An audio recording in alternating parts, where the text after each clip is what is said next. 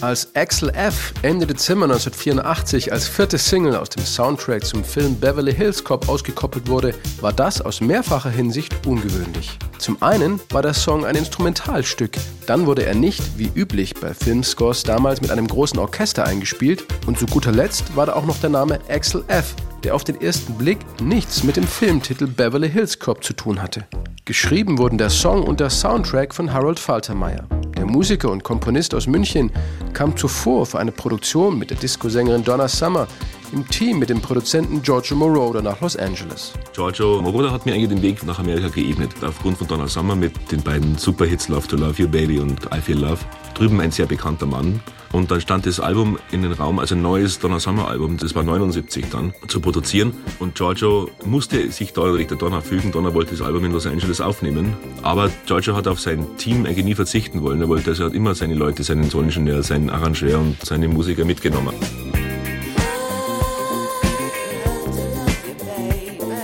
Und wir sind dann nach Amerika, Ende 78 ging es dann los und 79 im Januar waren wir im Studio und haben mit Donna Summer dieses heute legendäre Bad Girls Album aufgenommen.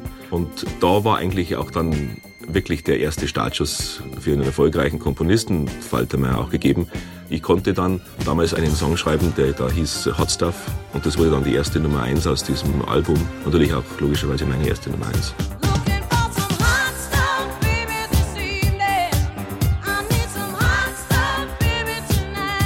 Harold Faltermeyer begann danach in den USA als Arrangeur und Songwriter bei verschiedenen Film-Soundtracks mitzuarbeiten.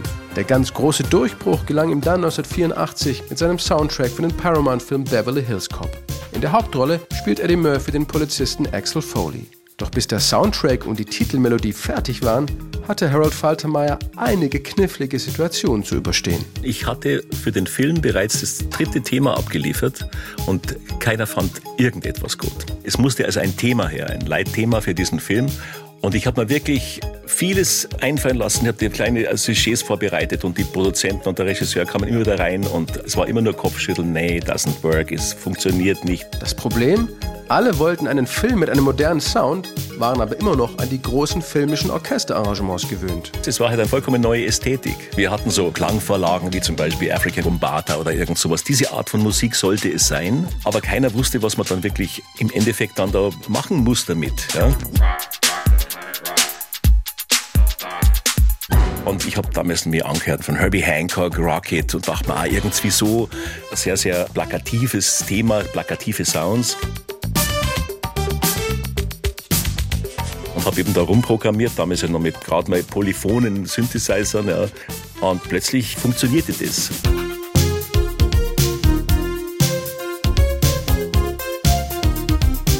Für Axel F verwendete Harold Faltermeyer sechs verschiedene Synthesizer einen Roland Jupiter 8 für die Leadstimme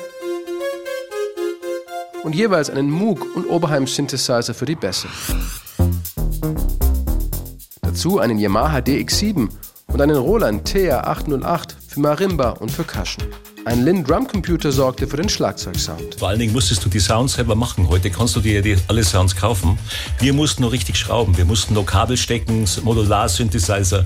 Und wenn der Klang dann aufgenommen war und du hast was Neues gebraucht, war das verloren für alle Zeit. Nach dem ersten positiven Feedback zu seinem Song brauchte es deshalb noch ein wenig Frickelei im Studio, bis Axel F. tatsächlich fertig war. Also die ersten paar Takte, so wie man es zum Beispiel jetzt auch auf der finalen Version hört, das hat gar nicht lange gedauert. Das hat sich auch ganz, ganz wenig geändert. Vielleicht ein paar kleine Feinkorrekturen am Sound, aber das war schon da. Aber Axel F. war nie wirklich ein durchkomponiertes Lied.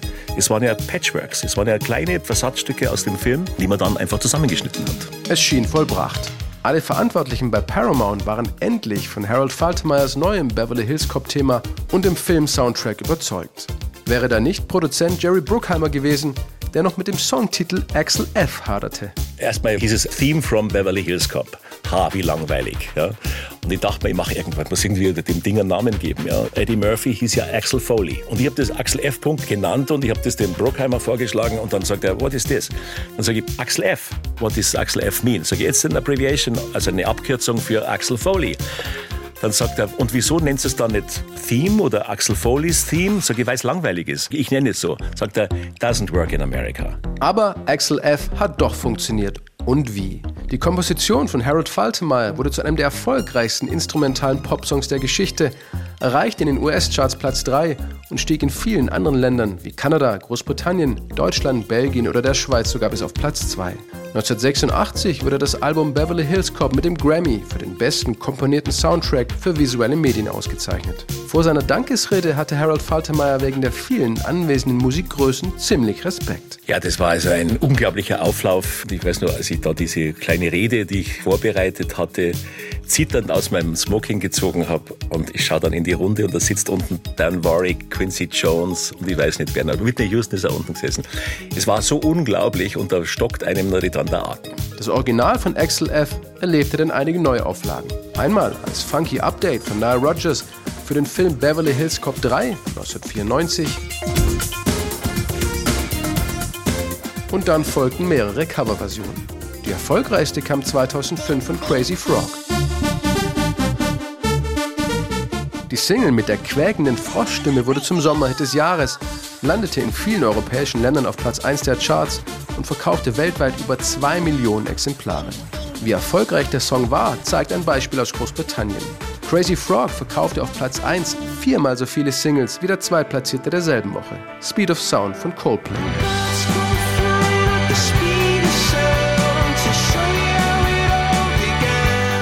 Doch nicht nur in den Charts, sondern vor allem auch als Klingelton sorgte Axel F. von Crazy Frog für Furore.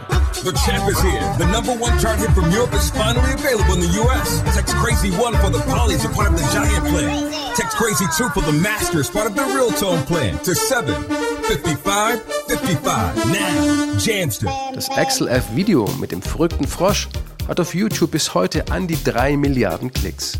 Eigentlich müsste man denken, dass nur diese Tatsache alleine Harold Faltermeyer steinreich gemacht hat.